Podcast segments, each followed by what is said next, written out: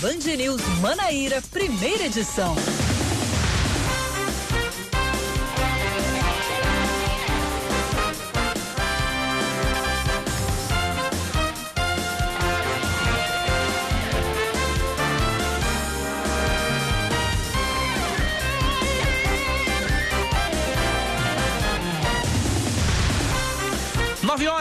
29 minutos em João Pessoa, 9 horas 29 minutos na Paraíba. Bom dia, bom dia, bom dia. Hoje é quinta-feira, dia 18, 18 de junho de 2020. Está começando mais um Band News Manaíra, primeira edição. Comigo, Cacá Barbosa e também com Leandro Oliveira. Bom dia, Lele. Bom dia, Cacá. Peraí, calma. Agora. Bom dia, Cacá. Excelente dia para você aí também que está do outro lado desde cedo na nossa programação e vai ficar com a gente aí até às 11 da manhã.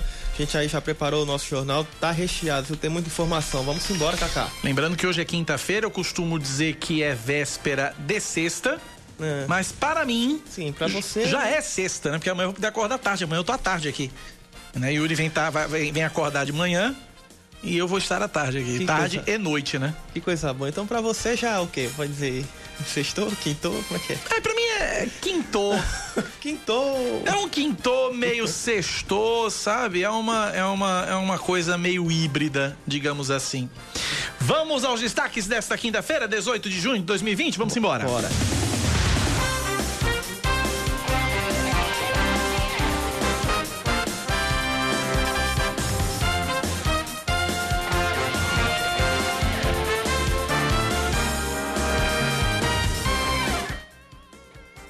Mais de 91 mil testes para diagnóstico da Covid-19 já foram realizados na Paraíba. Destes, 31.712 deram positivo e 27.347 foram descartados. Isso de acordo com o último levantamento da Secretaria Estadual de Saúde.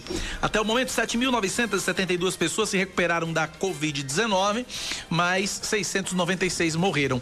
Apenas 10 dos 223 municípios paraibanos ainda não registraram nenhum caso da doença.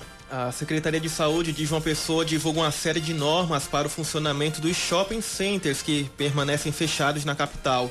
Dentre as medidas estão manter o distanciamento entre as pessoas, verificar a temperatura e identificar casos suspeitos da Covid-19. Os dois maiores shoppings da capital apresentaram na semana passada um conjunto de mais de 40 medidas preventivas. As normas divulgadas pela Prefeitura de João Pessoa também valem para concessionárias de veículos e para a construção civil. O ex-governador Ricardo Coutinho e mais oito investigados pela Operação Calvário têm os bens bloqueados pela Justiça. De acordo com a decisão do juiz José Guedes Cavalcante Neto, que atende a um pedido do Ministério Público da Paraíba, há fortes indícios de que os contratos feitos pelos investigados foram realizados de forma fraudulenta, beneficiando-os financeiramente. Ricardo Coutinho teve cerca de 6 milhões e meio de reais sequestrados pela Justiça, o que inclui veículos e imóveis em seu nome. De acordo com as investigações, os citados integram uma organização criminosa responsável pela prática de crimes contra a administração pública, causando prejuízo financeiro aos cofres estaduais. A defesa do ex-governador já pediu a liberação do do valor bloqueado, bloqueado e disse que ele tem origem, é, origem lícita e corresponde a verbas salariais. O governo do estado paga amanhã a antecipação da primeira parcela do 13º salário, mas apenas para aposentados, pensionistas e reformados. Mais de 49 mil servidores devem ser contemplados. O impacto nos cofres públicos deve ser de 76 milhões e 200 mil reais. De acordo com a Secretaria da Fazenda, a antecipação para a parte dos servidores vai ser feita mesmo com a queda em maio de 30% na arrecadação do Estado. O pagamento para os funcionários da ativa só deve ser feito quando a arrecadação melhorar. Em outras palavras, quando a crise passar. A Caixa Econômica Federal paga hoje mais um lote da terceira parcela do auxílio emergencial. Dessa vez vão ser contemplados os, os beneficiários do Bolsa Família qualificados no programa, cujo NIS termina em 2. São cerca de 1 milhão e 900 mil pessoas. Apesar de já estar fazendo o pagamento dessa terceira parcela para quem recebe o Bolsa Família, a Caixa ainda não divulgou o calendário que vai ser usado para os demais trabalhadores. Esportes. A Federação Paraibana de Futebol e os 10 clubes da primeira divisão do estadual vão se reunir hoje à tarde na sede da FPF para iniciar as discussões que vão definir o retorno da competição paralisada há exatamente três meses. Na pauta vai estar o detalhamento do plano de ação para a retomada do futebol na Paraíba, que já foi enviado ao governo do estado e às secretarias estaduais de saúde e esportes. Nesse encontro também deve ser debatido um possível esboço de agendamento das duas rodadas finais da primeira fase do Campeonato Paraibano, assim como da fase final. 9:34 na Paraíba.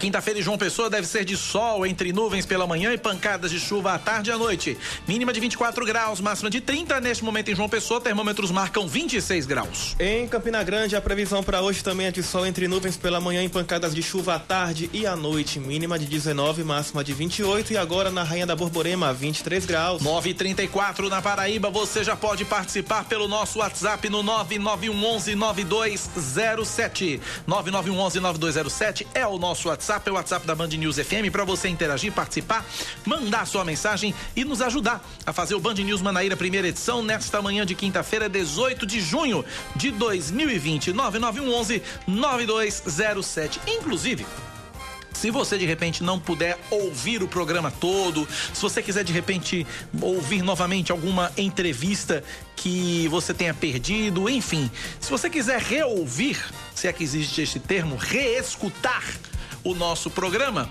você pode baixar um aplicativo chamado Spotify no seu smartphone. Ele é gratuito, você não paga nada por ele, você faz o cadastro que também é de graça.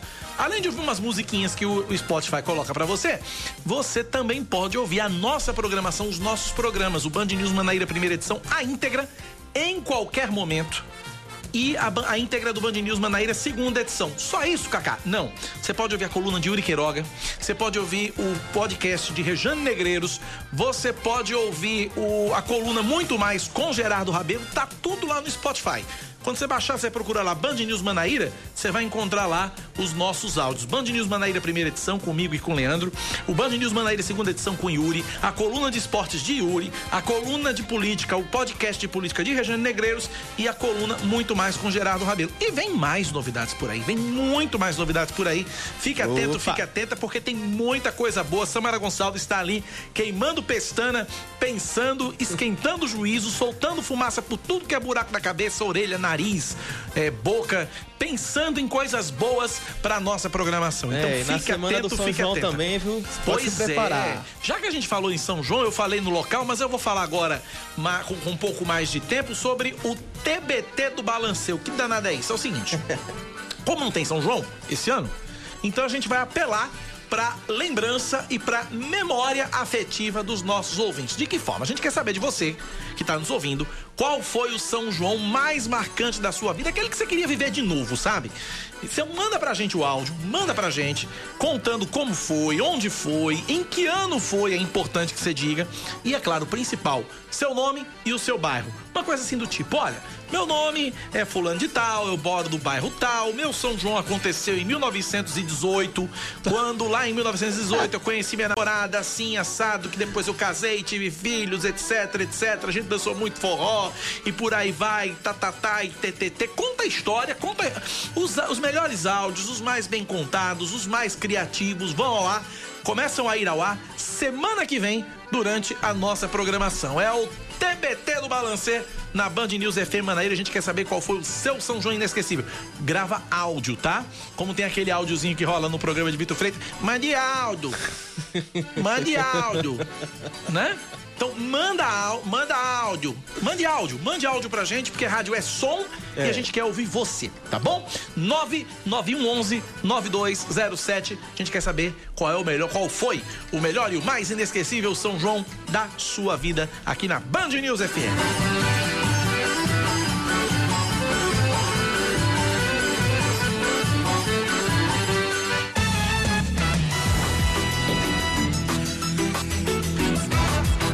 Dessa vez eu não erro, não. Abraço pro meu amigo Zezinho do Varadouro. um abraço pra Zezinho do Varador. Ontem eu chamei Zezinho do Varador de Zezinho do Botafogo, ó. Ah, também Zezinho do Botafogo nos ouve, mas na verdade esse abraço é pra Zezinho que... do Varador. Qual, qual, já que você misturou o time, qual seria então o, o time do Zezinho? Ele respondeu do... já aqui, é ah, Flamengo. Ah, é? Ele já respondeu aqui, é o Flamengo.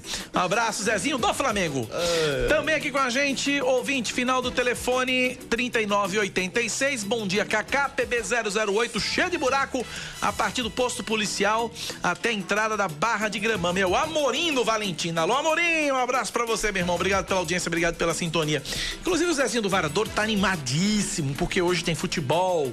Depois de muitos e muitos dias e meses, né? Né? Depois de um longo e tenebroso inverno, ou depois de uma longa e tenebrosa pandemia, hoje tem Bangu e Flamengo a partir das nove da noite no Maracanã, com transmissão aqui pela Band News FM Manaíra a partir das oito e meia, né? Então, você que torce pelo Flamengo, você que é flamenguista, oito e meia da noite começa a transmissão de Bangu e Flamengo. Daqui a pouco a gente vai dar detalhes dessa transmissão, mas daqui a pouco, é, mas hoje à noite, pode agendar aí. Bangu e Flamengo, eu vou ouvir na Band News FM, a retomada do futebol, a primeira partida de futebol realizada no Brasil durante ou pós pandemia, durante a pandemia, ainda é. tá rolando a pandemia, mas cheia, uma partida cheia de protocolos, cheia de, de detalhes que, que a gente vai falar sobre isso. Meu palpite.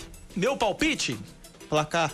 Como eu não. Como é, eu Samara já falou aqui. Uma, como pra eu quem, sou. É, 1x0 pra quem, Samara? É, 1x0 é, pra quem? Vá. Qual é o outro time? Sensacional! Sensacional! É muito bom isso. Falei 20 vezes, Bangu e Flamengo. Ela, aí ela, ela 1 0 quer... pro outro time. Não, ela só quer, ela quer acertar o placar, ela independente. Quer acertar o placar, independente. Independente. Né? É. Eu acho que vai ser Oxo. Oxo? Oxo. 0 a 0 eu acho que vai ser um Oxo. Ah, tá. Ó. 0x0, ó, X, ó, Oxo. Vai ser 0x0. 2x1 Flamengo. 2x1, 2x1 Flamengo, você é. acha? Tá bom, então. 9h41 na Paraíba, 9 da manhã, mais 41 minutos. Samuel, eu faço o quê, Samuel? Eu vou continuar falando do Flamengo aqui? Não. Não? Ah, é? Tem uma entrada? Já tá pronta? Já tá pronta? Muito bem, então. Então encaixa aí, coloca aí, grampeia aí, porque hoje faz três meses da confirmação do primeiro caso de coronavírus na Paraíba. Um paci... O paciente foi um idoso de 60 anos aqui de João Pessoa, com histórico de viagem à Europa. A primeira morte foi registrada em 31 de março, também na capital, mas o homem de 36 anos era morador de Patos e tinha diabetes. Depois disso, a doença avançou. É, de março até abril, o número de casos cresceu 20 vezes e de mortes 7 vezes, saindo de 30 para 194 mortes. As infecções aumentaram de 200 para mais de 4.300. E os dados mais recentes revelam que o crescimento da pandemia foi menor nos últimos 30 dias, apesar da curva do contágio continuar subindo. Após três meses, temos quase 32 mil casos confirmados na Paraíba, um crescimento de 629% em relação em comparação com o segundo mês da pandemia, já o número de mortes cresceu mais de três vezes e chegou a 696. E apenas 10 municípios dos 223 da Paraíba não têm registros de coronavírus. João Pessoa, Campina Grande, Cabedelo, Santa Rita e Bahia são os municípios que lideram o ranking com o maior número de registros da doença. E aí, falando sobre o coronavírus, falando sobre a Covid-19, é, anteontem, pesquisadores da Universidade de Oxford anunciaram que o corticoide dexametasona teve eficácia em casos severos, diminuindo a mortalidade de pacientes entubados. Sobre esse remédio, a gente conversa agora por telefone com a professora farmacêutica pesquisadora da Universidade Federal da Paraíba, Bagnólia Costa. Professora Bagnólia, mais uma vez, bom dia, mais uma vez, prazer falar com a senhora. Bem-vinda à Rádio Band News FM. Bom dia, bom dia a Cacá, Leandro e a todos os ouvintes da Rádio Band News é, Manaíra, né? Primeira edição. Professor, eu posso sair daqui quando der 11 horas e na farmácia e comprar dexametasona para eu não pegar esse coronavírus, professora? De jeito nenhum. Essa é a principal informação que eu gostaria de passar para os ouvintes. Né? Nós eh, não temos e nem vai ter medicamento preventivo, não, porque quando a gente tem infecções do tipo virótica, o, a prevenção em termos de intervenção terapêutica é sempre com a vacina. Né? Então, a dexametasona é, foi divulgada ah, na tarde do dia 16, né, anteontem, que ela só vai ser eficaz para evitar mortes em pacientes que estão muito graves. Pacientes que estão com ventilação mecânica, que é entubado, né, a linguagem mais popular, e pacientes que estão precisando de oxigênio, mas que ainda não estão entubados. Né? Então, o estudo é claro de que não há diferença de eficácia se, se o paciente tem Covid e toma dexametasona e se ele não tem a necessidade de oxigênio. Então, imagina para prevenção. Então, você não pode ir à farmácia adquirir dexametasona eh, no intuito de prevenir a Covid-19 ou no intuito de tratar a fase inicial da doença. É totalmente contraindicada na fase inicial da doença. E aí a gente coloca não só a dexametasona, mas muita gente também me fala que está tomando a tal da ivermectina também como preventivo. Também não tem efeito nenhum, né, professora? Não, vamos lá, vamos entender, né? A, a ivermectina foi, é, tem um estudo científico com ela, feita in vitro, em células que não são células de seres humanos. É uma célula, é uma célula de laboratório do, de rim de macaco, que ela inibiu em 98% a a replicação do SARS-CoV-2, o coronavírus, nessas células de rim de macaco. Né? Só que não existe nenhum estudo clínico para a Covid-19 em seres humanos. E por que é que não existe? Eu vou explicar agora. É, a ivermectina já foi aventada no passado para tratar a dengue, a virose dengue. Quando os cientistas foram fazer a, o estudo na primeira fase clínica 1 em seres humanos, se viu que a ivermectina é incapaz de chegar no sangue do paciente nas concentrações que teriam que matar o vírus. Então, lá no, atrás, para a dengue, já tinha visto que ela não chega no sangue. Isso a gente chama tecnicamente, é, ela não tem biodisponibilidade para atingir as células onde o SARS-CoV-2, o coronavírus, vai estar. Então, é, primeiro, ela não chega no sangue, e segundo, se ela não chega no sangue, na quantidade que tem que chegar, jamais ela seria preventiva. Se ela chegasse ao sangue, ela seria para tratar, para inibir a replicação depois que estava lá dentro da célula. Mas mesmo assim, ela não, não tem nenhum efeito, não existe nenhum estudo clínico com a ivermectina para o tratamento da Covid-19. Tá? Então, quem está prescrevendo, é, quem está prescrevendo ivermectina, está prescrevendo por experiência própria, por observação individual, achando que os pacientes estão se curando. Não estão. Eu queria dizer para toda a população que quem tomou ivermectina, que é assim que a gente escuta, eu tomei, professora, e eu não evoluí, eu melhorei. Quem tomou ivermectina e por acaso ficou, não evoluiu da Covid, foi porque o sistema imunológico dessa pessoa foi quem, foi quem debelou o vírus. A gente não pode esquecer que de 80% das pessoas que se contaminarem, quem vai resolver o problema é o próprio sistema imunológico nosso, não é medicamento. Então, é, ivermectina definitivamente não é vacina. Existe um vídeo sendo passado aí de uma pessoa que se intitula da saúde, dizendo que é, a ivermectina é uma vacina. Não, minha gente, a vacina ainda está para sair. Medicamento é medicamento, vacina não é medicamento. E só quem previne é vacina. Tá? Nós estamos conversando com Bagnólia Costa, ela é farmacêutica, é professora, pesquisadora da Universidade Federal da Paraíba.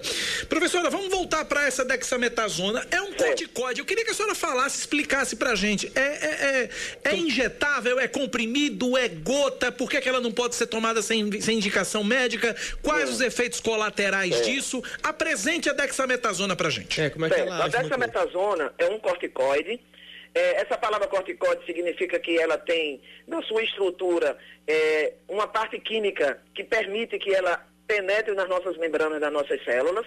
A dexametasona ela é, é sintetizada a partir do, do colesterol e ela invade, ela penetra nas nossas células, dentro do núcleo, e ela vai atuar em nível de DNA.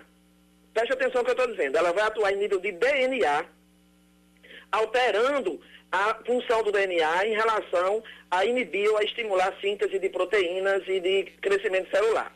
A dexametasona é uma droga antiquíssima, baratíssima, utilizada para algumas coisas específicas, né? Ela, ela é imunossupressora, é um anti-inflamatório potentíssimo. Só que, quando alguém está com uma virose, ela não pode tomar nenhum anti-inflamatório, mesmo que seja dexametasona, porque o mecanismo de ação dela, ela breca a esse sistema imunológico.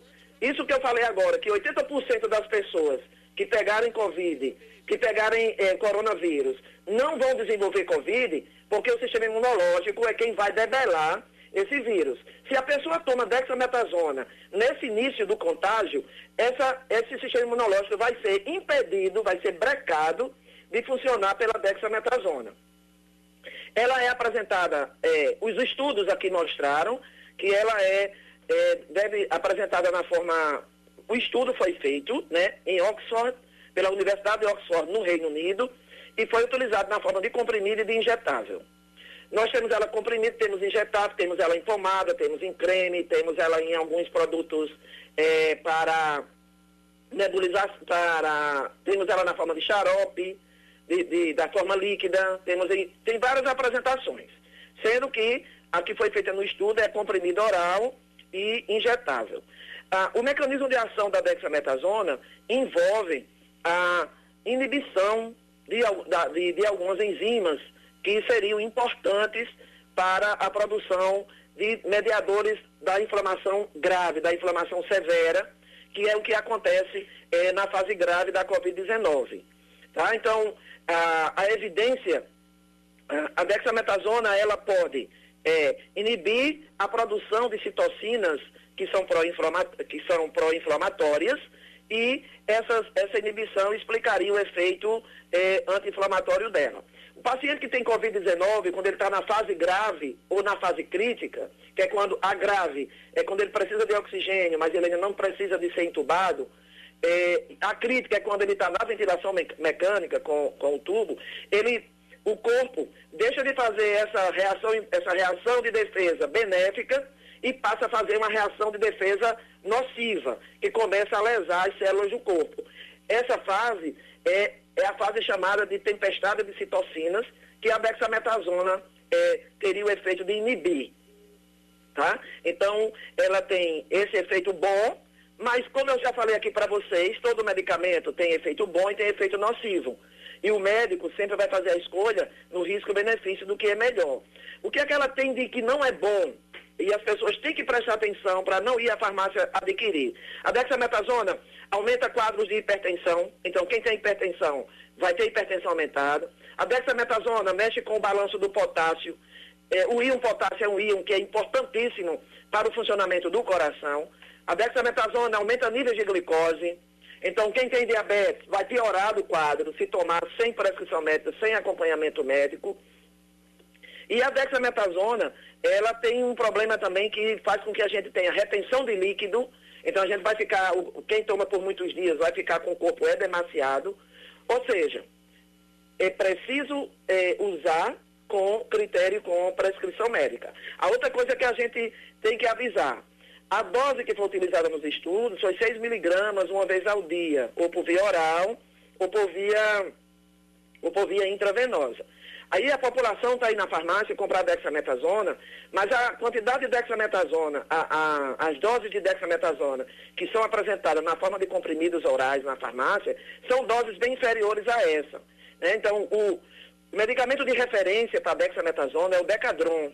O Decadron, por exemplo, ele está apresentado na forma de 0,5, 0,75 miligramas por comprimido. E o estudo mostra que a dose efetiva foi 6 miligramas. Então também tem isso. Né? O que é que a gente tem na farmácia? Tem 0,5, 0,75, 2 miligramas e 4 miligramas. O estudo que foi feito foi com 6 miligramas. Então, também chamar a atenção da população para isso. Né? Para não ir, não vá à farmácia sem prescrição médica. Deixe o seu médico lhe avaliar e ele vai dizer se realmente você precisa tomar dexametasona. É preciso ficar claro para a população que a dexametasona não vai inibir o vírus. Ela não mexe com o vírus. A dexametasona vai resolver um problema que o vírus deixa. Porque, assim, uma coisa é eu ter um medicamento que mexe no vírus.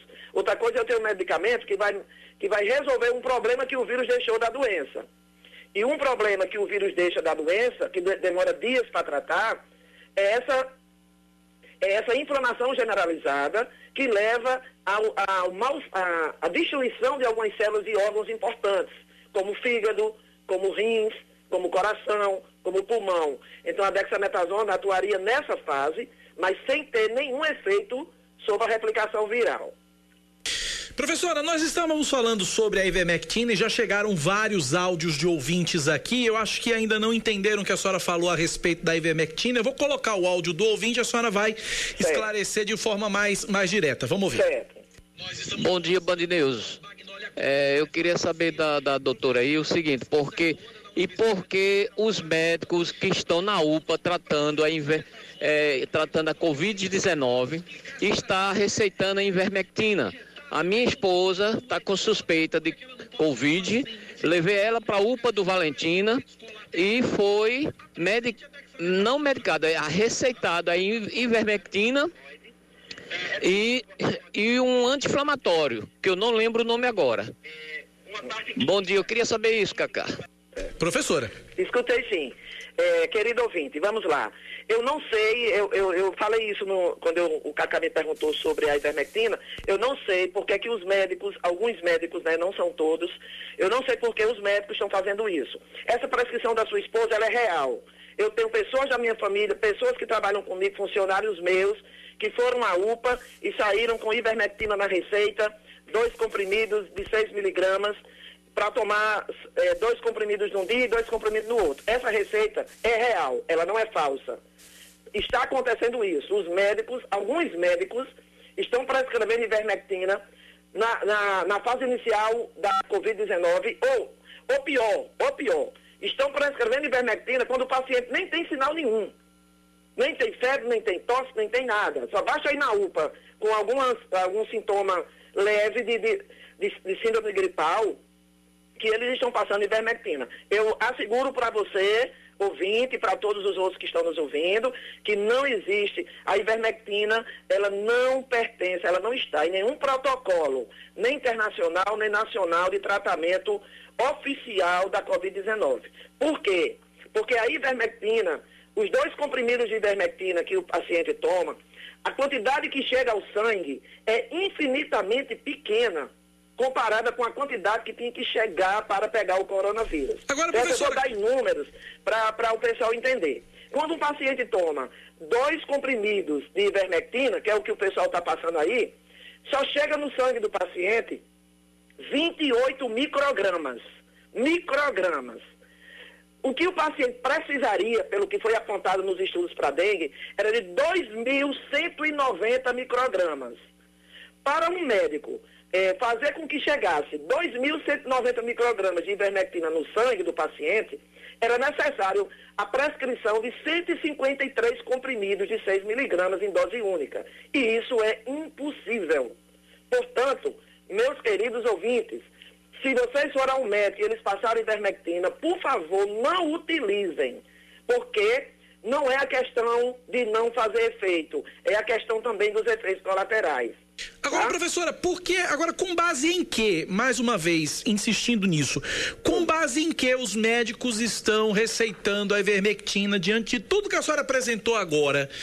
Por que, que os médicos insistem em receitar a ivermectina, professora? Cacá, eu, essa era uma pergunta, eu, eu gostaria muito que você convidasse, né, ou um médico ou o Conselho Regional de Medicina que eu ainda não entendi porque é que o Conselho Regional de Medicina não está fazendo nenhuma intervenção sobre esses médicos, né? Porque você prescrever um medicamento em que você não tem nenhuma evidência científica para pacientes, isso aí é um, é um crime ético ilegal, né?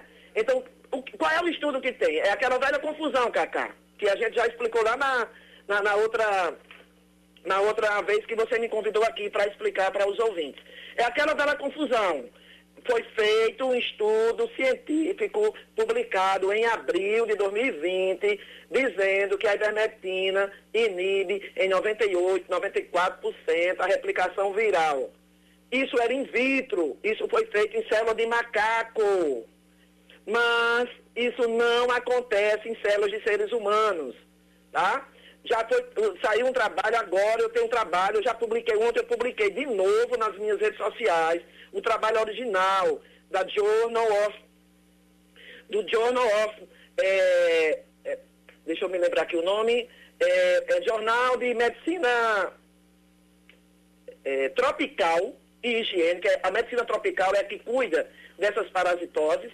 É, esse medicamento, ele, os caras mostraram por A mais B que é impossível ele chegar no sangue na quantidade que teria que pegar o coronavírus. Agora, qual é o problema para o ouvinte aí que fez a pergunta? Se eu, se eu ou você, que não tem nenhum problema, vou dizer os problemas. Se um paciente não tem problema de obesidade mórbida, não tem problema de diabetes e não tem problema de Covid, que são doenças inflamatórias, se eu tomo dois comprimidos de ivermectina, essa ivermectina ela não tem capacidade de chegar muito no meu cérebro. Mas se eu tiver com a doença inflamatória sistêmica, como uma dessas três que eu disse, a, a, a membrana do cérebro, que não deixar ela passar, agora deixa ela passar. E sabe como é que a ivermectina mata o carrapato, mata o piolho e mata o verme, que é para isso que ela serve? A, a ivermectina, para matar o carrapato, ou para matar o piolho, ou para matar o verme, ela atua em um receptor no sistema, no sistema nervoso desses parasitas. E esse receptor, nós temos ele no cérebro. Esse receptor se chama receptor GABA-A.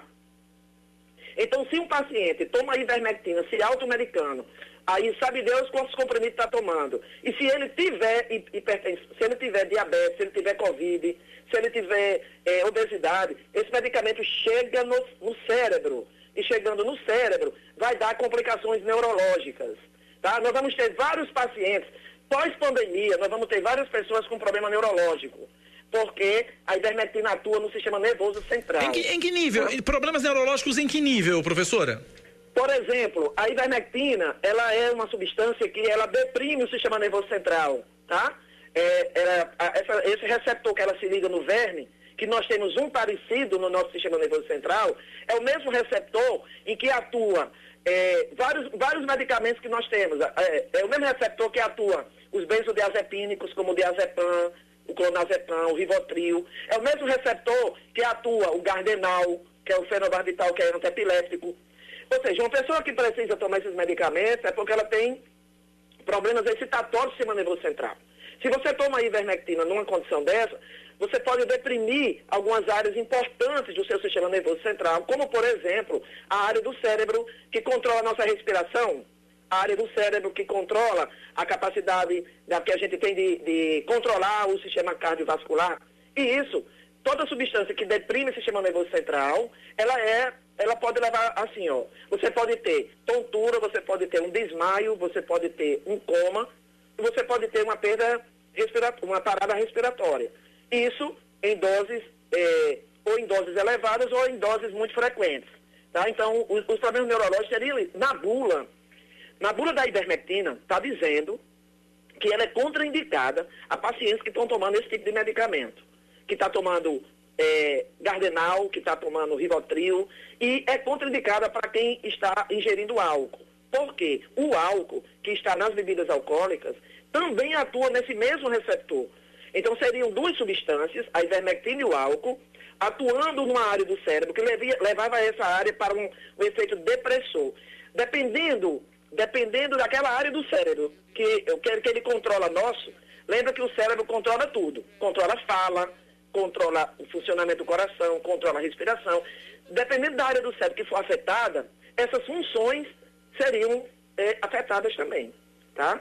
Então, os problemas neurológicos podem ser de várias ordens. Esse é o problema da ivermectina. Agora, em termos de efeito colateral, para quem não tem é, essas doenças inflamatórias, são leves, né? São bem menores do que o da cloroquina, por exemplo. Para a gente finalizar, Leandro Oliveira tem uma pergunta para a professora Bagnólia Costa, farmacêutica, professora e pesquisadora da UFPB. Tem novidades para vacina ou não tem? A nível mundial ou aqui mesmo no Brasil? São Paulo começou uma parceria com a China, mas isso não garante a produção. O governo federal disse que o apoio a testes ainda está sendo discutido. Então, qual é a expectativa para a vacina? Estamos perto? O que, é que tem de real nisso? Vamos lá. Em termos de vacina, o mundo todo está em desenvolvimento de cerca de 90 vacinas, né? Mas alguns países já saíram na frente e nós estamos sim perto. Vai, ser, vai sair mais rápido do que se imaginava. Né? Porque no início, lá em fevereiro, março, se dizia que ia levar uns dois anos. Né? Mas nós já temos duas, duas vacinas em andamento que eh, se tem esperança que em dezembro já se comece a fazer a fase 3, que é de testar em uma quantidade maior de, de, de, de voluntários, e aí a gente vai ter essa vacina é, muito provavelmente por menos de um ano de detecção da primeira morte de, de Covid-19 é, aqui no Brasil, tá? É, que foi a primeira Coisa morte aqui boa. no Brasil foi em março, né? Sim. Mas a gente está com seis meses é, da doença catalogada lá na China. Então a gente vai ter sim vacina mais rápido do que o que estava se pensando, né? Tem muita gente trabalhando nisso. É, o Brasil está envolvido também, ah, não só o Brasil não está envolvido não só para dar os voluntários, como vocês já viram, né? São 2 mil voluntários do Brasil que vão participar dessa primeira que saiu, mil de, de São Paulo e mil do Rio de Janeiro, mas o próprio, a, o próprio Brasil também já está engajado, né, é, via São Paulo, né, pelo Instituto Butantan, no desenvolvimento de, também de uma vacina com participação mais nossa de pesquisa brasileira. Que maravilha. Conversamos, É. portanto, com a professora Bagnólia Costa, farmacêutica pesquisadora da UFPB. Deixa eu Professora, dar só, ô Cacá, deixa eu dar duas, duas notícias boas. Opa, vamos lá, queremos. 20, 24 horas após a, a divulgação desse trabalho da Oxford, no Reino Unido, Sobre a- du- sobre a- sociedades sobre a dexametasona. Aham. Sobre- depois da dexametasona e depois da que o FDA eh, revogou o uso terapêutico da cloroquina e derivados, a Sociedade Brasileira de Médicos Intensivistas, que é filiada à Associação Médica Brasileira, eh, eh, fizeram uma nota ontem é, é, sendo contra o uso de cloroquina e ivermectina, no caso lá nos pacientes da UTI. Então isso é uma notícia boa, né? Porque uma sociedade médica reconhece que não tem efeito e que é perigoso, e a outra sociedade que ontem divulgou uma nota é, é, proibindo o uso de ivermectina e cloroquina é, é, foi a Sociedade Brasileira de Pediatria. Né? Que fique bem claro, a ivermectina não pode ser usada em crianças menores de 5 anos, mesmo que fosse para piolho. E a ivermectina não pode ser usada em pessoas que têm menos de 15 quilogramas. Tá? Então, já duas sociedades médicas se posicionaram ontem contra o uso desses dois medicamentos. Então, isso é uma luz né, para clarear ah, essa- esses kits Covid que estão sendo distribuídos aí. né? E eu espero que os outros médicos, que o Conselho Regional de Medicina, que os, os prefeitos né, sigam a ciência e parem de distribuir medicamentos que vão causar danos ao paciente. Professora Bagnólia, mais uma vez, obrigado pela participação. Eu vou dizer mais uma vez, não foi uma entrevista, foi uma aula que a senhora deu pra gente. Obrigado, Cacá, professora. muito obrigada, tá? Estou sempre à disposição de vocês para trazer os esclarecimentos, né? Sei disso. Me- mensagem final para a população. Vamos lá. Mensagem final para a população. O que nós temos para hoje continua sendo o isolamento social, o distanciamento social, as medidas restritivas eh, de, de- de higiene, o uso da máscara. Esse- essa é a nossa vacina por enquanto. E a outra vacina é o nosso sistema imunológico. Então vamos tentar, para quem pode, né? E para quem não pode, a gente já está ajudando. Vamos nos alimentar bem, vamos dormir bem, vamos tomar bastante líquido e vamos dar uma força ao sistema imunológico para continuar resolvendo esses 95% dos casos, tá? E os outros medicamentos que os médicos passam são medicamentos paliativos, ou seja, vão resolver sinais e sintomas. Ainda não vão resolver a matança do vírus, ok? Um. Então fique em casa quem puder e quem tiver obrigação de sair, obrigação que saia de máscara, pelo amor de Deus. Pelo amor de Vamos Deus. vencer essa, esse coronavírus. Vamos vencer, se Deus quiser. Se Deus quiser. Obrigado, professor. Um abraço pra senhora. Obrigado pela participação aqui na Band News FM. 10 da manhã, 7 minutos. Tá aí. Intervalo. A gente volta. Já já.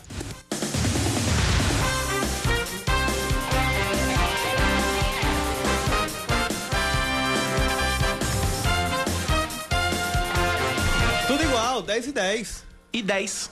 E 10, 10 segundos também? Deu aqui. Quando eu olhei no relógio, sem mentira nenhuma. 10, 10 e 10. Agora já são 10, 10 e 18. Mas vamos lá. É, isso não significa absolutamente nada. Nada, vamos lá. Mas vamos lá. Por unanimidade, o Tribunal de Justiça da Paraíba mantém Dinaldinho Vanderlei afastado do cargo de prefeito de Patos. O, julga- o julgamento foi sobre a manutenção ou não de medidas cautelares contra ele no âmbito da Operação Cidade Luz. Dinaldinho é acusado de participar de um esquema de fraude em licitações no município, junto a outros membros da prefeitura e empresas. Ele está afastado desde agosto de 2018. Anteontem, ele foi denunciado por falsidade ideológica porque supostamente teria assinado e entregue ao TJ Um documento onde atestaria que a prefeitura estava com os precatórios em dia, mesmo havendo pendências. Uma ideia da prefeitura de Campina Grande que pode ser estendida por vários outros municípios, basta ter boa vontade. A prefeitura de Campina Grande está disponibilizando uma plataforma digital gratuita de vendas online para pequenos e médios comerciantes. O Compra Solidária foi desenvolvido pelo Procon Municipal e nele os lojistas podem cadastrar seus produtos com foto, preço, forma de pagamento, taxa de entrega e ainda dialogar com os clientes caso necessário. Prefeitura de Campina Grande, Bacana. os comerciantes de Campina Grande têm essa plataforma que é um apoio, uma ajuda aí para alavancar as atividades comerciais nesse processo. Campina Grande já está passando pelo processo de retomada. E aí fica a dica: prefeitos dos demais municípios, João Pessoa, Bahia, Santa Rita, Conde, onde for, os municípios todos, cada município criando o seu, o seu aplicativo. Ou já imaginou o governo do estado lançando isso, lançando um aplicativo dessa natureza para o estado todo? Como seria bacana? Não. Tá aí a ideia da prefeitura de Campina Grande. As 92 prefeituras paraibanas que tiveram a segunda parcela do fundo de participação dos municípios bloqueada têm os recursos liberados. Ao contrário da informação repassada inicialmente pela FAMUP, que é a Federação das Associações de Municípios da Paraíba, o bloqueio ocorreu devido a um erro no sistema da Receita Federal Federal e não por pendências das prefeituras. Ao tomar conhecimento do problema, os técnicos da Receita conseguiram solucionar e liberar novamente os recursos. Dentre as cidades que tiveram FPM bloqueado estão João Pessoa, Campina Grande, Santa Rita, Esperança e Patos. Tá bom, como é que tá? Vamos a mais destaques aqui na Band News FM nesta manhã de quinta-feira, 18 de junho de 2020. Uh, ah, o volume de serviços na Paraíba tem a quinta maior queda no Brasil, de acordo com um levantamento feito pelo IBGE. A retração chegou a 19,2% em abril e o resultado é o pior desde o início da série histórica que começou em janeiro de 2011. De acordo com a pesquisa mensal de serviços, o estado já havia recuado 2,8% em fevereiro e 5,7% em março. A Polícia Federal deflagra nesta manhã a Operação Sem Limites 2, na 71ª fase da Operação Lava Jato. Cerca de 40 policiais federais cumprem 14 ordens judiciais, sendo 12 mandados de busca e apreensão e dois ofícios para obtenção de dados telemáticos. As ordens judiciais foram expedidas pela 13ª Vara Federal da Justiça Federal em Curitiba e os mandados estão sendo cumpridos todos no estado do Rio de Janeiro. A ação investiga a compra e venda de petróleo, óleos combustíveis combustíveis e derivados da Petrobras, junto a empresas estrangeiras e que são destinadas às atividades comerciais da estatal. Vamos falar de esportes agora. O 13 confirma a contratação do lateral direito Léo Pereira, de 22 anos, que estava defendendo a portuguesa. O jogador foi revelado pelo São Caetano e ainda teve passagem pelo Sub-20 do Palmeiras, além do comercial de Ribeirão Preto e do Pouso Alegre de Minas Gerais. Esse ano ele fez 11 gols, 11 jogos pela Lusa, marcando um gol. Vai ser a primeira passagem de Léo Pereira por um time do Nordeste. Muito prazer prazer. 10 e 14 na parada. Não conheço. 11 jogos e um gol também tá difícil. Viu? Não, mas o cara é lateral, mas não é nem isso. Não, eu não, tá. eu, eu não conheço o cara, né? É muito prazer. Satisfação conhecê-lo. Sorte e sucesso. 10 e 14 na Paraíba. O ex-governador Ricardo Coutinho e mais, seis, mais oito investigados pela Operação Calvário tiveram os bens bloqueados pela Justiça. Só Ricardo Coutinho teve cerca de 6 milhões e meio de reais sequestrados pela Justiça. Sobre esse assunto, a gente conversa agora com o sociólogo e cientista político Gonzaga Júnior. Professor Gonzaga, bom dia. Bem-vindo à Rádio Band News FM mais uma vez. Bom dia, bom dia Cacá, bom dia a todos os ouvintes da Band News FM. Sempre uma grande satisfação aqui poder conversar com vocês. Gente importante, gente grande envolvida e com bens sequestrados, né, professor?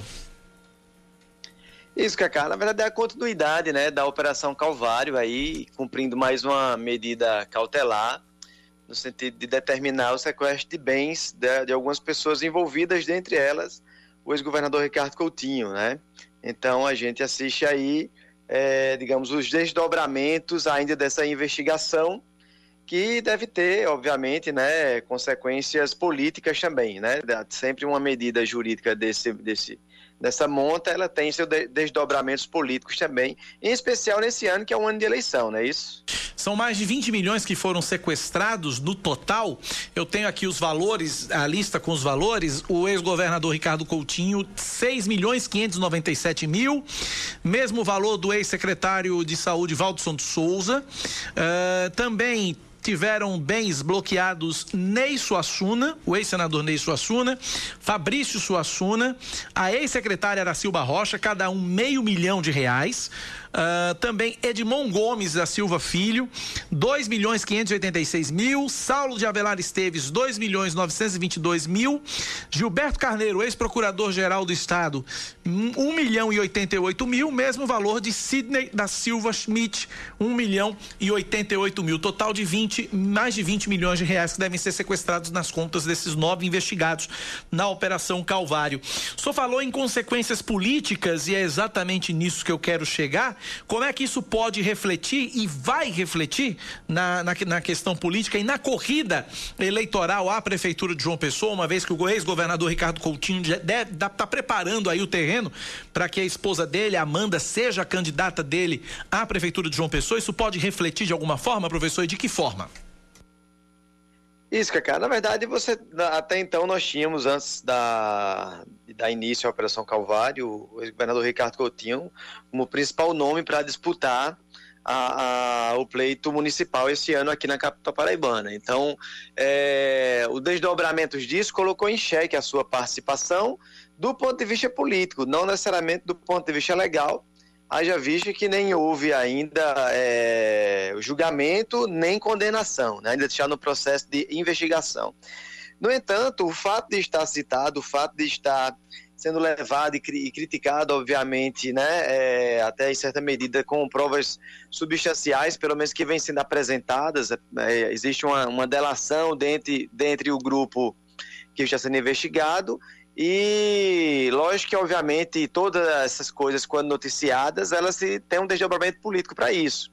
Então, o, embora é, já venha sido ensaiado a possibilidade da sua esposa concorrer esse ano, eu acho que também não está descartada não a participação dele também. Pode ser, de certa medida, um pouco para desviar o foco. Repito, não há ainda julgamento, não há condenação e, portanto, ele continua ficha limpa. Então, é possível, sim, do ponto de vista legal, que ele seja o candidato ainda. Agora, obviamente que o fato de estar em meio a uma investigação dessa monta, ela compromete muito o seu nome.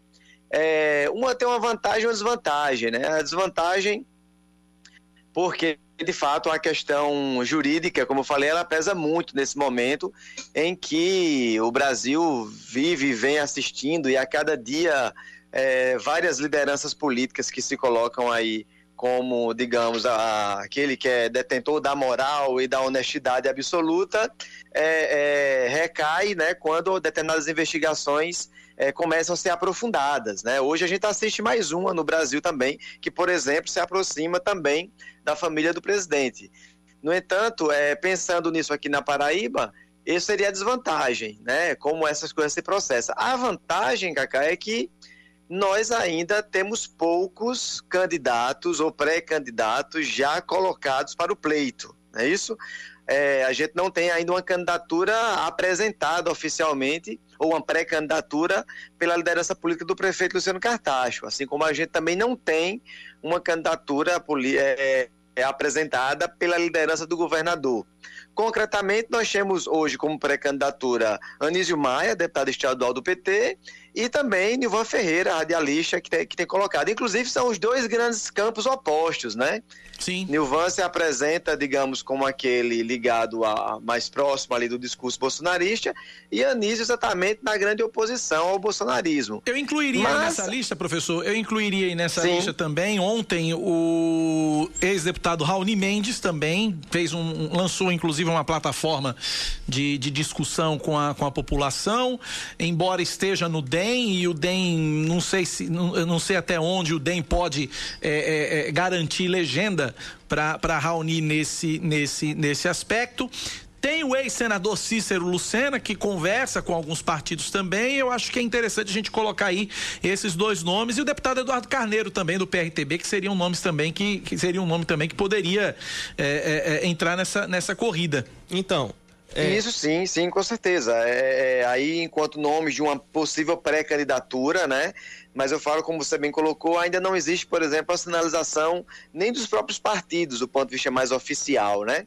Então, essa, essa demora, Cacá, em se apresentar um nome para que, inclusive, possa se criar base, possa se dialogar com a população, mas também com outros partidos que vão, vão compor no apoio, ela, ela deixa tudo muito suspenso. Então, é, a possibilidade do adiamento das eleições talvez dê uma folga maior para essas composições. No entanto, o calendário ele cada vez está mais próximo, né? Haja visto que não há uma decisão oficial ainda do TSE sobre o adiamento. Então, na medida que a gente correndo. não tem né? Na medida que a gente não tem uma, pelo menos pré-candidaturas colocadas para se pautar, então fica tudo muito suspenso do ponto de vista é, de pensar e de haver um planejamento eleitoral, inclusive para ajudar o próprio eleitor no processo de escolha. Leandro, o senhor falou, professor, em, em, composições, e Leandro tem uma pergunta nesse sentido, nas alianças, né, Leandro? É, na política as possibilidades de aliança são várias, mas Ricardo é adversário político do prefeito, rompeu com o governador também, então até o momento ele só tem apoio do PSB. Como o senhor mesmo anunciou, o PT, que antes era aliado, já anunciou também Anísio Maia, não é? Como pré-candidato. Então, será que ele consegue apoio e com qual legenda seria? Deixa eu colocar só um, um, um caco aí nessa história aí. É, teve uma, não sei se o professor acompanhou, houve, é, houve uma live da presidente nacional do PT, a, a, a Glaze Hoffman, Hoffman, com a Amanda Rodrigues e a, a e a presidente Glaze é, é, falando a respeito do interesse do PT em fazer uma aliança com o PSB, contrariando o discurso do PT local. Não sei se você acompanhou essa também. Isso, cheguei a acompanhar, Cacá. É, na verdade, aí tem, tem duas questões que são importantes, né? É, primeiro, no, no, respondendo a questão do Leandro, é, o PT ele tem a pretensão, obviamente, de dialogar com os partidos de esquerda, com os partidos do campo progressista. É, é, da medida que você tem uma pré-candidatura lançada, você tem autonomia exatamente e legitimidade para começar esse processo de conversa. Como a questão do PSB ela está muito indefinida ainda, porque a, a, a candidata da, da esposa do governador, ela, a candidatura dela, ou a pré-candidatura, ou o seu nome começa a ser lançado de forma muito recente. Obviamente que o PT ele tem aí um sentimento de dívida também com o apoio que Ricardo Coutinho sempre prestou em solidariedade ao partido, a questão da, da prisão do presidente Lula, ao processo de impeachment da presidente Dilma. Então, isso, claro, que tem um peso, não só nacionalmente, mas obviamente que o PT ele também reconhece isso aqui localmente. No entanto, Cacá, é, o que não impede de uma composição também, por exemplo, não é impossível de ter um, um, PSB, nesse caso, na vice do PT. Eu acho que também isso não é difícil, não é improvável. Ah, já visto que o PSB, se o governador Ricardo Coutinho não se coloca quanto nome, um, um segundo nome do PSB se construir nesse momento é muito difícil. É, mas repito, há um campo aberto em João Pessoa e todo um legado também que se, que se tem, né, é, dada a gestão do então o prefeito Ricardo Coutinho. Então isso é muito importante. Claro que a, o peso que a presidente Gleisi tem nessa live, exatamente na semana que o PT lança a candidatura de Anísio Maia, tem todo um significado. No entanto, é importante a gente saber também que esse processo de composição interna do PT, ele tem uma certa diferença dos demais partidos. O PT ele tem um, um apreço muito forte pela questão é, do processo democrático interno e local. Então, pra, para que uma candidatura para que o Diretório Nacional ele venha impedir uma candidatura, e principalmente nesse momento que o PT ele precisa reafirmar é, o seu caráter democrático interno, seria muito ruim para o partido que houvesse né, uma determinação da Nacional impondo aqui uma candidatura em João Pessoa, o que particularmente eu acho difícil nesse momento. Mas, repito, é, como o Leandro bem falou, né, esses processos estão para se compor aí, claro que depende de, de fortalecimento de legenda, de fortalecimento de nome também, de participação, de peso político, né, é, tudo isso está muito incerto ainda e a gente tem muita coisa para assistir nessas composições que virão nos próximos meses. Fala-se, para a gente finalizar, professor Gonzaga, fala-se em adiamento das eleições, já tem data para isso acontecer, 15 de novembro o, o, primeiro turno, 6 de dezembro, salvo engano, o segundo turno, e aí, lógico que seria mais tempo para a realização das campanhas que vão ser completamente diferentes daquelas que a gente está acostumado a ver. Pode ser que não tenhamos campanhas com comícios, com aglomeração de pessoas, pode ser que não tenhamos os candidatos eh, andando nas comunidades, abraçando, beijando gente, beijando as crianças, abraçando as crianças, essa coisa toda, aquele espetáculo de hipocrisia que a gente vê em toda eleição, etc e tal. É a hora e a vez da internet mais do que nunca, professor, agora? Ah, com certeza, Cacá. Eu acho que a coisa da, do ambiente virtual, ele tomou uma, uma proporção e um peso muito forte nesse momento, é, que aí merece toda a atenção dos partidos e dos candidatos no sentido de se pautar e se colocar nas redes, né? Então, é, a internet mais uma vez vai mostrar seu peso sobre isso. Claro que por ser também um campo novo de disputa, haja vista que tem todo um processo de investigação, de uma CPI de fake news, um processo no TSE também sobre isso, que quando ela também, da mesma forma que a gente tinha até bem pouco tempo, processos eleitorais alterados por aquele processo, digamos, a famosa boca de urna e como ela se processava, né? É, essa questão da disseminação também de informação falsa que influencia obviamente, na, na decisão do, do, eleitor, ela também tem um peso. Então, nós vamos ter, sim, um fortalecimento das campanhas via internet, mas também nós vamos ter aí, um, digamos, um zelo maior dos setores investigativos e do próprio Tribunal Eleitoral, no sentido de coibir esse tipo de fraude também. Então, claro, é dominar as ferramentas de, de comunicação. Obviamente, essa campanha direta ela continua, é, mas os protocolos, digamos, sanitários nesse momento que a gente vive serão outros e terão que ser respeitados, inclusive. É, mas tem toda a alteração da lógica de fazer campanha nessa eleição 2020, que a gente vai ter muito a aprender também e, quem sabe, é, é, trazer resultados positivos, né? Até porque a gente precisa aprender com os erros também. Mas é o... tem toda a razão, a internet vai fazer toda a diferença nesse momento. É o novo normal eleitoral. Conversamos com o analista político, professor Gonzaga Júnior. Professor, obrigado, professor. Um abraço para o senhor bem grande. Obrigado pela participação mais obrigado, uma vez. Obrigado, Cacá. Obrigado, Leandro, todos os ouvintes da banda, um forte abraço. Forte abraço. Valeu. Tá aí, portanto, Leandro Oliveira, acabou esse negócio de andar por comunidade, abraçando, beijando criança, né? É complicado, realmente, e a gente sabe que eles não fazem com o, maior, com, com o menor prazer do mundo, né? Eles fazem por obrigação, né? Fazem por obrigação. Eita. Tem história, tem, tem histórias clássicas de candidatos aí, que eu não posso citar nomes aqui, mas tem candidato que de, entra na, na a visita a comunidade, abraça menino, beija menino, abraça a, a, as tias, os camaradas e tal, e vai e vem, entra no carro, é álcool na cara, é álcool na roupa, troca de roupa, é passar, enfim, é, uma, é, é, é a etapa, é a fase da hipocrisia. Eu Minha acho que isso nossa. passou, a hipocrisia agora vai para outro campo. Mas é. no corpo a corpo acabou. No, 10 e 28 Leandro. Vamos embora, um intervalo. Homem, pelo amor de Deus, a gente volta já.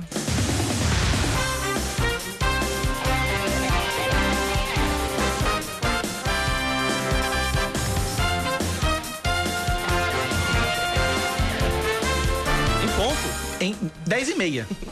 É, vale, né? Olha, nos 10 primeiros dias de junho, os casos de coronavírus no Vale do Mamanguape aumentaram 155%. De 400 para 1.021 diagnósticos. Isso no dia 1 ao dia 10 de junho.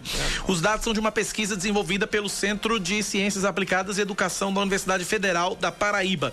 O número de mortes também aumentou nesse período, de 10 para 23, o que representa 130%. Os municípios da região que tiveram um crescimento mais acentuado de casos, além de Mamanguape, foram Rio Tinto e Bahia da Traição. O Ministério Público do, do Trabalho na Paraíba e a empresa do município de Guarabira, no Brejo, firmam um acordo judicial que permite a confecção de mais de 160 mil máscaras para 26 cidades da região. Elas devem ser utilizadas nas ações de prevenção e enfrentamento da Covid, preferencialmente por trabalhadores que atuam em hospitais e órgãos públicos. É um acordo, Leandro, inclusive, esse acordo é sensacional. Foi um acordo trabalhista com uma empresa lá de, de, de Guarabira. Sim. Esse acordo resultou, é, se não me engano, uma multa, algo, de, algo, algo na casa dos 300 mil reais. Hum. E aí esse valor de 300 mil reais vai ser convertido exatamente na confecção, confecção dessas máscaras e na posterior distribuição também.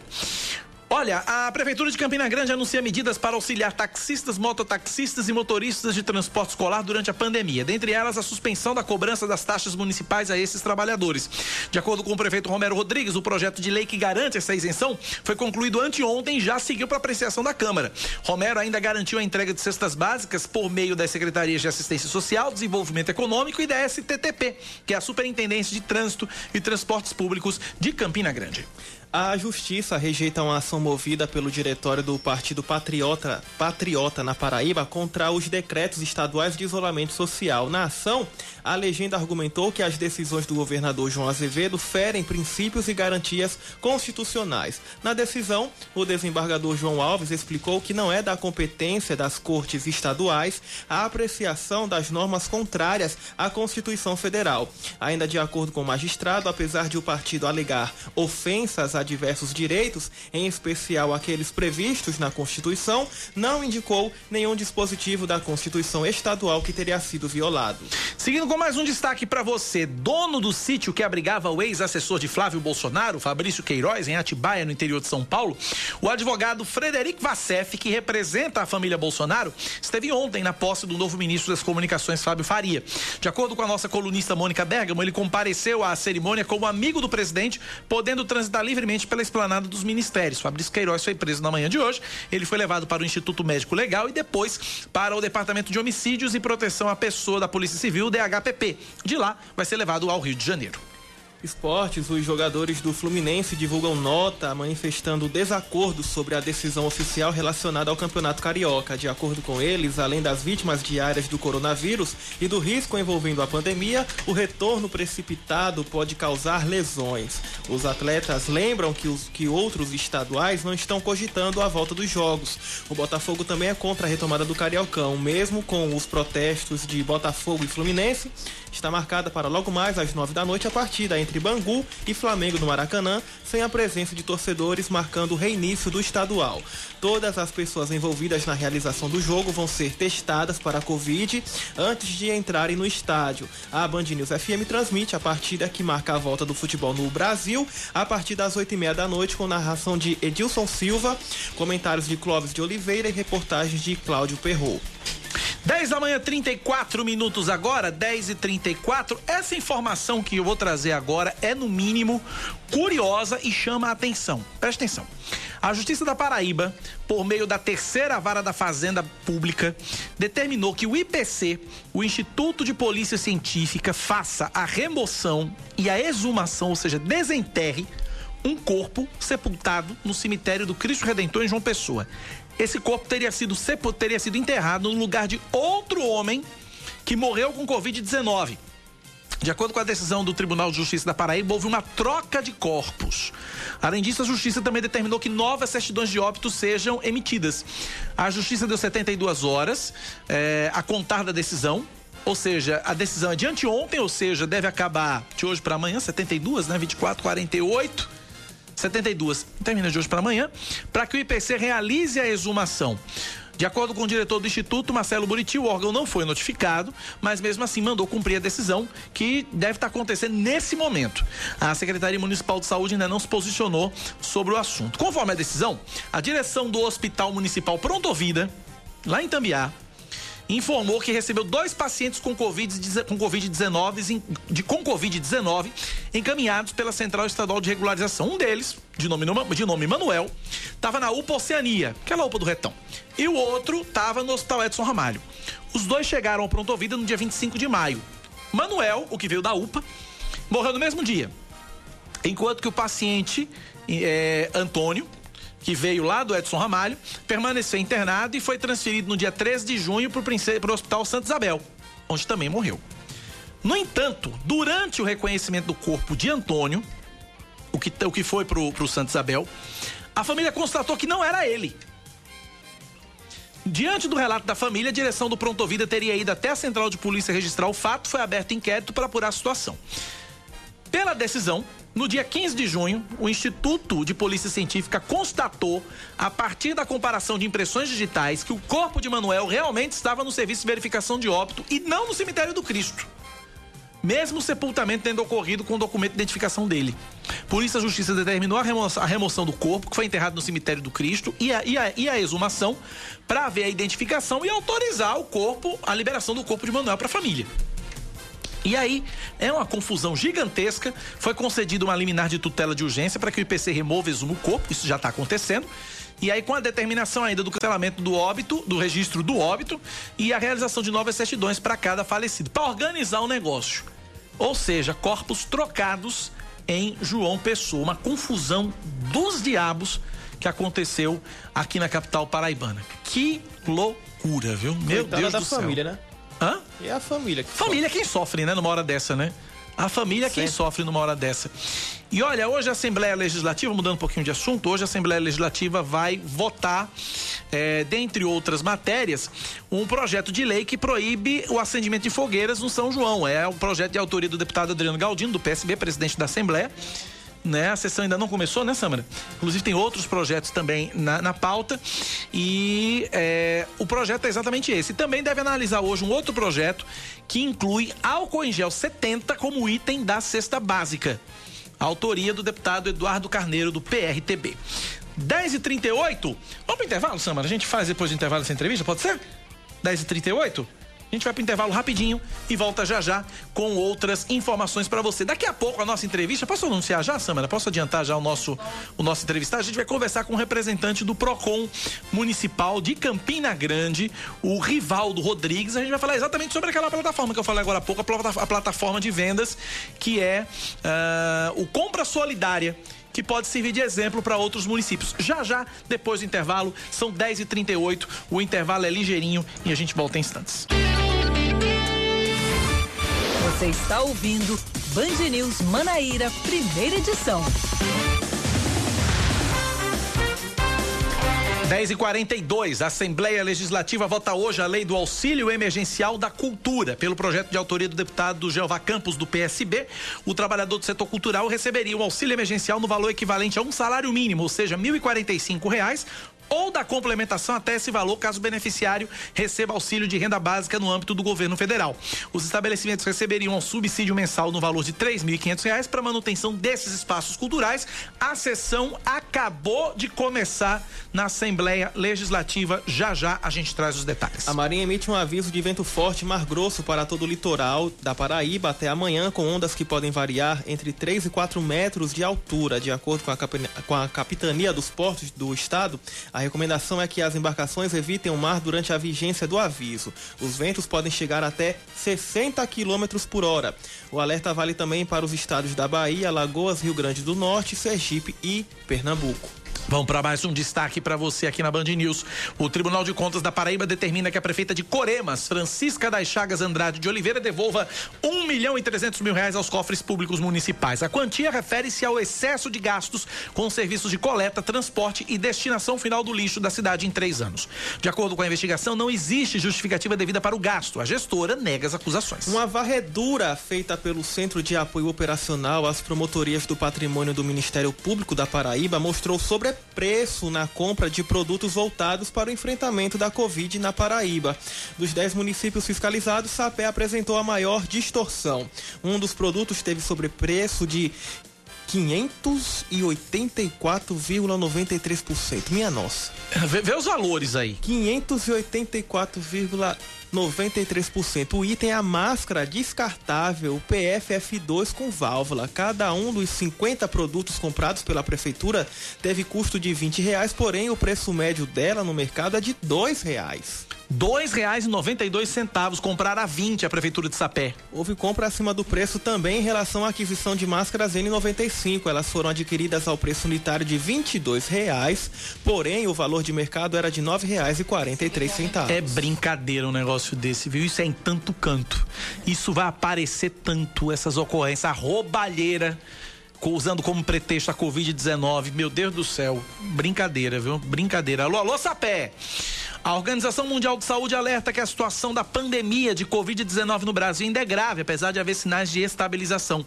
O diretor de emergências da OMS, Michael Ryan, afirmou que o aumento não é tão exponencial como era anteriormente e que existem alguns sinais de que a situação está se estabilizando. No entanto, ele alertou que o número de casos pode voltar a crescer. Já vimos isso antes em epidemias em outros países. Você pode ver um sinal de estabilização em um dia ou dois e depois pode decolar novamente. Então, o que eu diria é que é um momento de extrema cautela do Brasil. Fecha aspas. Vamos falar de esportes rapidinho? 13 confirma a contratação. Já, já, já trouxe essa já. Bem lembrado, Leandro Lê, porque eu puxei a manchete errada aqui. Bacana, obrigado por me alertar e eu não prestar atenção no seu alerta. 10 da manhã, 46 minutos na Paraíba, são 10 e 46. A gente segue, ok, ok, ok. A gente segue aqui. Essa semana já tá fazendo aqui, já faz o, o, o pantinho dela aqui. Calma que eu tô sabendo. Deixa eu pegar aqui, pronto. Esse achei, achei, achei, achei, achei.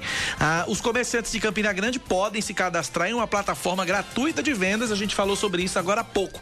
É a plataforma uh, Compra Solidária que foi desenvolvida por para ajudar empreendedores durante a crise, isso é em Campina Grande, e a gente está na linha com o Rivaldo Rodrigues, ele é coordenador executivo do Procon Municipal em Campina Grande. Rivaldo, bom dia, seja bem-vindo à Rádio Band News FM, obrigado por nos atender.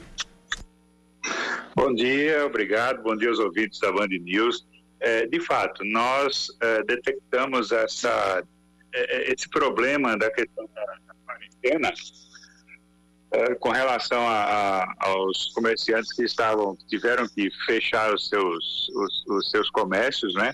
E aí por conta disso resolvemos desenvolver essa plataforma para dar um pouco de, de, de alento e é, favorecer a venda, o delivery, né? A, a venda por a remota, digamos assim. E aí fizemos o lançamento ontem é, e a expectativa tem sido atendida. Realmente está, está superando as nossas, eh, as nossas melhores expectativas. Já está funcionando? Os, os, os, os, comerciantes já estão cadastrando seus produtos? Os usuários, os clientes já estão utilizando? Como é que está isso nesse primeiro dia? Que dá para fazer já alguma avaliação a respeito desse aplicativo, desse, dessa, dessa plataforma? Não, ainda não. A gente está monitorando isso. Já tem é, vários comerciantes que se cadastraram, já foram inclusive liberados, que a gente faz um, uma, uma espécie de um, um, crivo, né? Verifica se o CPF ou o CNPJ são válidos, se as informações estão coerentes, estão corretas, até porque é uma garantia de, de segurança que a gente dá para o consumidor. Então, nós estamos fazendo essa avaliação acredito que no final do dia hoje ele já comece a, a funcionar normalmente. É, é, um, é um aplicativo no, no, smartphone? Como é que as pessoas podem acessar isso? É um site? Como é que.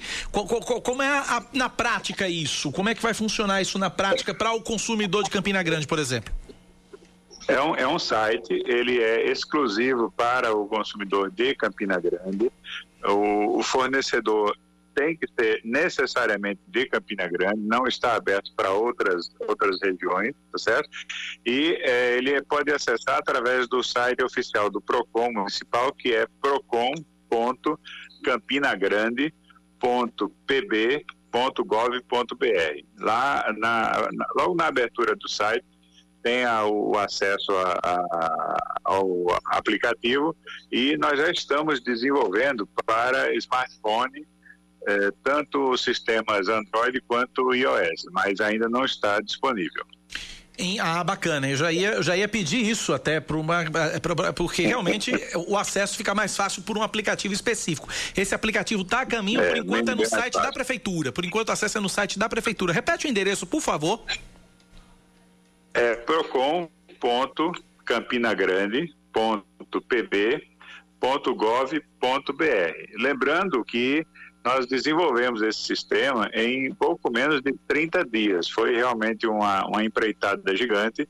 Nós, é, a partir do momento que a gente detectou a necessidade, falamos com o nosso pessoal de TI, que é uma empresa é, que já é contratada do PROCON há muito tempo, e eles desenvolveram esse sistema, inclusive gratuitamente. Essa é a razão pela qual nós estamos disponibilizando gratuitamente para os, eh, todos os usuários de Campina Grande. Agora, é, com relação a, a, a, É um exemplo maravilhoso, de, eu até comentei aqui agora há pouco, que é um exemplo que precisa ser seguido por outras prefeituras é, da Paraíba. É, essa, é, essa, vocês já foram procurados por algum outro município para, de repente, poder implementar a ideia, exportar essa ideia para outros municípios ou até mesmo para o Estado? Alguém já procurou o PROCON de Campina Grande para pegar esse modelo? Não, a, a, situação é muito nova, né? A gente lançou isso ontem e, é, ainda não, mas a expectativa é que realmente apareça. Inclusive, eu estava agora há pouco numa reunião com a Secretaria Nacional de Defesa do Consumidor, que é a Senacom, e a gente já é, informou para PROCONs de, de, vários lugares do Brasil, aliás, de norte a sul, já fizemos a, a, divulgação e a expectativa é que apareça, porque o nosso objetivo princípio, a nossa ideia principal foi é, com, com, o fim social, entendeu? É, o nosso, a nossa intenção foi é, ajudar os comerciantes no, no momento de, de, de, crise grave que nós estamos passando por conta do, do, do Covid-19 e é, em razão disso é que resolvemos fazer esse desenvolvimento. É um programa extremamente simples, aliás, eu acabei de ver aqui o, um manual que a gente vai fazer a divulgação tanto na internet, ele já deve estar na página do Procon, é, de como fazer os cadastramentos. É um cadastramento muito rápido, não tem burocracia, não tem nada que, que atrapalhe uh, a pessoa a se cadastrar. Então, é, fizemos esse sistema pensando naquele usuário que não tem a, a, sua lida diária com a informática. Ele tem uma certa dificuldade, não, não tem o manuseio uh, permanente de informática. Entendi. Então, nosso objetivo foi facilitar a vida. Para a gente finalizar, é, só para comerciantes, quem é prestador de serviço pode é, é, utilizar essa ferramenta, não? Pode, tanto que o sistema está aberto tanto para é, cadastrar CNPJ quanto CPF. Aquele, é, é, aquele vendedor, por exemplo, informal, ele pode se cadastrar sem dúvida, né? E Não, eu falo, fará... eu falo prestador de serviço, por exemplo, aquele que faz um, pode, um pode, serviço, um, pode, serviço doméstico, um encanador, um mecânico, que não vende mercadorias, mas que vende serviço, mão de obra. Ele vai poder se cadastrar? Vai poder se cadastrar, não tem problema nenhum. A única recomendação que a gente tem, é, nós estamos ultimando essa, essas informações no sistema, é a questão do isolamento social. Então tem que tomar cuidado, claro, com essa situação de proximidade das pessoas. A gente alerta bastante isso, porque o objetivo maior foi justamente evitar aglomerações em lojas e também permitir que o fornecedor, seja ele de prestador de serviços ou de venda de produtos, que ele tenha uma possibilidade, mesmo eh, estando em situação de quarentena, ele tenha a possibilidade de realizar suas vendas e continuar a sua vida normalmente. Muito bem. Eu, conversamos agora aqui pelo, pelo, pelo WhatsApp com o Rivaldo Rodrigues. Ele é coordenador executivo do PROCON Municipal. Rivaldo, muito obrigado pela participação. Um abraço para você. Parabéns pela iniciativa, todos do PROCON de Campina Grande. Muito obrigado, nós que agradecemos. Um abraço a todos. Bom dia. Obrigado, bom dia. Em João, pois é, cidade. Em João Pessoa tem um aplicativo, tem uma, um, um site, na verdade, que foi desenvolvido pela UFPB para o pessoal da SECAF, a Central de Comercialização da Agricultura Familiar.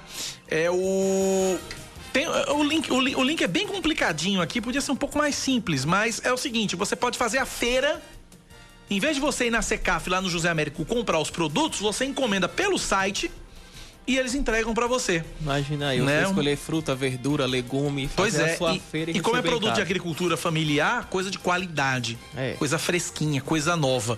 Então tá aí, portanto, 10h54 na Paraíba, é hora dele. Esportes com Yuri Queiroga. Ânimo, Yuri. Mais uma vez a gente vai precisar falar da modernização da gestão dos clubes em todo o Brasil. A mudança da visão do futebol, saindo do futebol de abnegação para o futebol business. Ontem foi divulgado que o Central de Caruaru, numa live solidária organizada para comemorar os 101 anos de existência do clube e para arrecadar fundos para pagar salários atrasados arrecadou apenas 16 reais. Isso mesmo, 16 reais em doações. Apenas duas pessoas doaram. Uma um valor de 10 reais e outra um valor de 6 reais. Isso informações da própria diretoria do tradicionalíssimo Central de Caruaru, equipe que, junto com o Salgueiro, faz a dupla do interior pernambucano que chegou mais perto de conquistar um título estadual, que fica sempre ali entre as equipes do Recife. Eu não estou falando de qualquer equipe, estou falando de um dos times que tem maior currículo entre os do interior do Nordeste e do interior do Brasil, por que não dizer? É um dos times que pleiteiam o título da Série B do Campeonato Brasileiro em 86, junto até com o 13 e outras duas equipes, e tem uma tradição grande e torcida grande no interior de Pernambuco. Chegar a essa situação, não falo da live, porque organizar lives solidárias para arrecadar fundos não é demérito nenhum, inclusive deveria ser um hábito de todos os clubes também pode servir para vender bem o nome da, da equipe e fazendo essas lives solidárias, os fundos, em caso de clubes bem saneados, eles podem ir para outros fins, para instituições de caridade, para ajudar outros, outras pessoas, outros grupos chegar a outras pautas. Mas quando se chega a esse ponto de organizar uma live para pagar as próprias contas e a arrecadação é tão baixa, você pode levantar várias hipóteses. Uma delas é a não organização financeira do clube, a não mudança de mentalidade. E a outra, que pode ser concomitante a essa, é o cansaço por parte de alguns dos torcedores. Porque más gestões afastam torcida, más gestões afastam investidores, fazem com que o clube fique estagnado.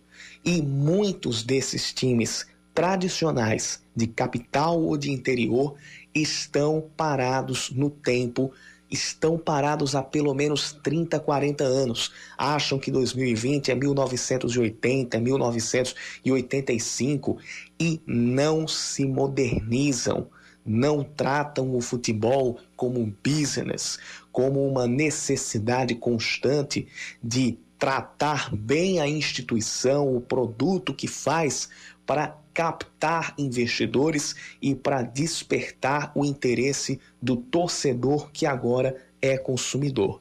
Quem não faz isso está na fila do esquecimento ou da falência. Central de Caruaru é um exemplo mas a gente tem que arrastar isso para os clubes aqui da Paraíba e para outros grandes clubes que parece que não veem uma luz no fim do túnel. A luz no fim do túnel é a mudança da própria mentalidade. Fora disso, não há salvação. Amém. 10 e 58 na Paraíba, a sessão acontecendo neste momento, sessão virtual na Assembleia Legislativa nesse momento, votando uma série de projetos. Quem está uh, falando agora é a deputada Estela Bezerra do PSB. Vamos ver um pedacinho. Dele vai estar tá com vocês o tempo inteiro. Deputada, deputada Poliana Dutra é a próxima inscrita. Deputada Poliana Dutra. Bom dia, eu gostaria de emprestar meu ombro emprestar meu ombro à deputada Camila Toscano. Eu não tive convivência com Zenóbio, mas conheço a história. Eu também passei pelo momento semelhante. Eu também, meu ex-esposo faleceu quanto prefeito. Na verdade, é o pai, é o amigo, é o irmão. Deputada Poliana Dutra falando, na verdade, os deputados estão prestando solidariedade à deputada Camila Toscano cujo pai dela, o, prefe, o prefeito de Guarabira, Zenobio Toscano, morreu nesse fim de semana, é, vítima de um AVC aqui na capital paraibana. Os, os deputados prestando solidariedade à deputada Camila Toscano. 10 da manhã, 59 minutos na Paraíba. Acabou, Leandro Oliveira. Passou que a gente nem viu. Viu? Passou que a gente nem viu. Amanhã quem tá aqui de manhã é Yuri Queiroga. eu vou estar à tarde no segunda edição. Então, primeira edição vai ser com Yuri Queiroga. Então, pra você ouvinte do primeira edição, eu só volto segunda-feira de manhã cedinho. Mas amanhã eu tô à tarde. Às quatro da tarde eu tô por aqui, rendendo o nosso glorioso Oscar Neto. Das quatro às oito e meia da noite por aqui na Band News FM. Um abraço para você, Lele. Bom fim de semana. Até segunda. É, até segunda então, Cacá. Valeu pela parceria. Você ouvinte aí, valeu pelo carinho e companhia. Até eu até amanhã. É, eu até amanhã também, só que amanhã à tarde. Valeu, um abraço a todos. Vem aí o Band News no meio do dia. Tchau. Fui. Você ouviu Band News Manaíra, primeira edição.